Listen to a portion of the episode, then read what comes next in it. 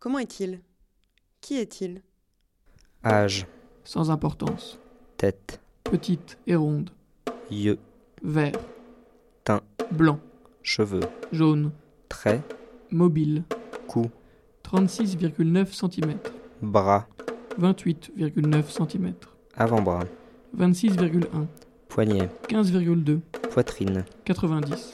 tour de taille, 67. hanche, etc. 92. Cuisse, 55. genou, 30.2. mollet, 29.7. cheville, 20.3. coup de pied, Sans importance. taille, 163. poids, 55,9 kg. Qu'importe qui parle Quelqu'un a dit qu'importe qui parle. Ayam Watayam. C'est la dernière offrande du marketing au monde. Le stade ultime de l'évolution publicitaire. En avant, tellement en avant de toutes les exhortations à être différent, à être soi-même et à boire Pepsi. Des décennies de concepts pour en arriver là. À la pure tautologie. Je égale je. Moi je dis je, moi je dis je, moi je dis je, le roi des moules, moi tu dis tu, je tautologue, je conserve, je sociologue, je manifeste manifestement, au niveau de mer des moules, j'ai perdu le temps perdu, je dis je, le roi des moules, la parole des moules. Une élève de Miss Van der est venue le trouver et lui a dit J'ai du mal à travailler avec vous. Vous ne laissez aucune place à l'expression personnelle. Il lui a demandé si elle avait un stylo sur elle. Elle a dit que oui.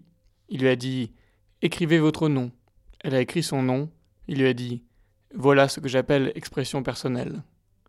Que fait-il dans la vie? Chevalier d'industrie, marin sur le Pacifique, muletier, cueilleur d'oranges en Californie, charmeur de serpents. Pour 100 francs par an. Elle faisait la cuisine et le ménage. Cousait, lavait, repassait, savait brider un cheval, engraisser les volailles, battre le beurre, en et Californie, resta fidèle à sa maîtresse, qui n'était pas cependant une personne agréable. Bûcheron dans les forêts géantes, ex-champion de France de boxe, petit-fils du chancelier de la reine, chauffeur d'automobile à Berlin, cambrioleur, etc. Chevalier d'industrie, etc. Marin sur le Pacifique, muletier, cueilleur d'oranges en Californie, charmeur de serpents, radotel, neveu d'Oscar Wilde, bûcheron dans les forêts géantes, ex-champion de France de boxe, petit-fils du chancelier de la reine, chauffeur d'automobile à Berlin, cambrioleur, etc., etc., etc. Tucker Madawick a répondu Ne sois pas con. Lis Kerouac. Je ne sais pas lire. Vous ne savez pas lire? Ça ne fait rien.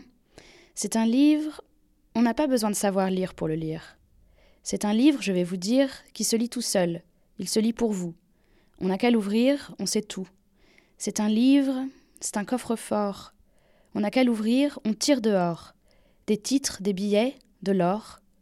Faudrait me le montrer d'abord. Je suis d'accord. Je lis, c'est vrai, mais je ne comprends pas. Essayez toujours. Ça viendra.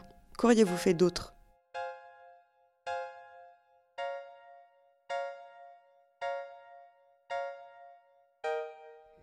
Il faut choisir, vivre ou raconter.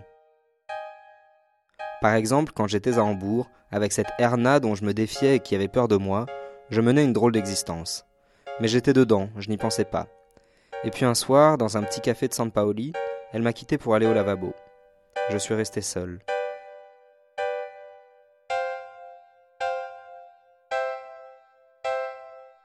Il y avait un phonographe qui jouait Blue Sky.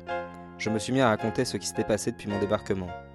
Je me suis dit, le troisième soir, comme j'entrais dans un dancing appelé la Grotte Bleue, j'ai remarqué une grande femme à moitié saoule. Et cette femme-là, c'est celle que j'attends en ce moment, en écoutant Blue Sky, et qui va revenir s'asseoir et m'entourer le cou de ses bras. Alors j'ai senti avec violence que j'avais une aventure.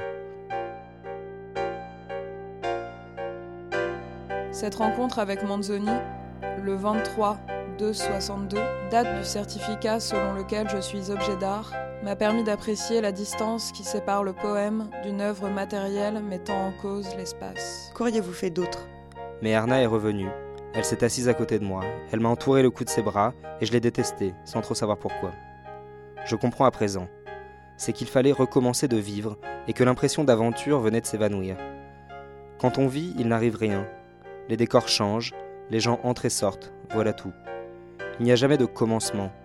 Les jours s'ajoutent aux jours, sans rime ni raison. C'est une addition interminable et monotone. Par moments, rarement, on fait le point. On s'aperçoit qu'on s'est collé avec une femme, engagée dans une sale histoire. Le temps d'un éclair.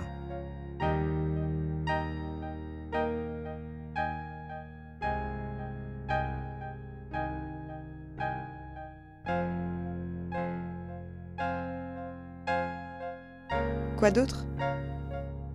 Après ça, le défilé recommençait, on se remet à faire l'addition des heures et des jours.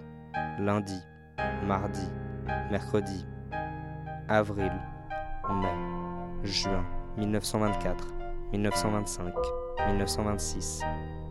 Ça, c'est vivre. Mais quand on raconte la vie, tout change. Seulement, c'est un changement que personne ne raconte.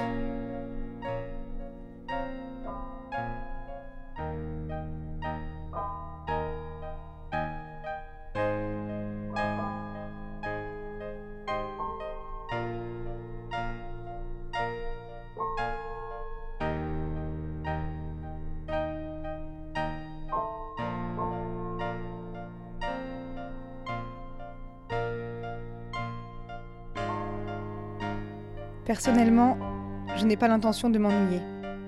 L'endroit, je le ferai quand même. Je le ferai dans ma tête. Je le tirerai vers moi. Je me ferai une tête. Je me ferai une mémoire. Je n'ai qu'à écouter. La voix me dira tout, tout ce dont j'ai besoin. Elle me l'a déjà dit. Elle me le redira. Tout ce dont j'ai besoin, par bribes, en haletant. C'est comme une confession, une dernière confession. On la croit finie, puis elle rebondit. Il y a eu tant de fautes. La mémoire est si mauvaise. Les mots ne viennent plus, les mots seront rares, le souffle se fait court.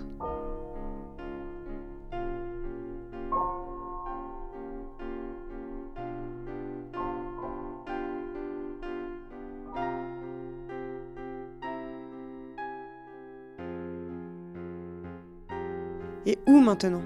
Quand maintenant? Je suis dans la chambre de ma mère. C'est moi qui y vis maintenant. Je ne sais pas comment j'y suis arrivé. Dans une ambulance peut-être, un véhicule quelconque certainement. On m'y a aidé. Seul, je n'y serais pas arrivé. Cet homme qui vient chaque semaine, c'est grâce à lui peut-être que je suis ici. Il dit que non. Il me donne un peu d'argent et enlève les feuilles. Tant de feuilles, tant d'argent. Qu'est-ce que c'est? Pourquoi alors? C'est mieux ce que je fais à présent? La faute? Mais quelle faute. Voulez-vous répondre à ma question?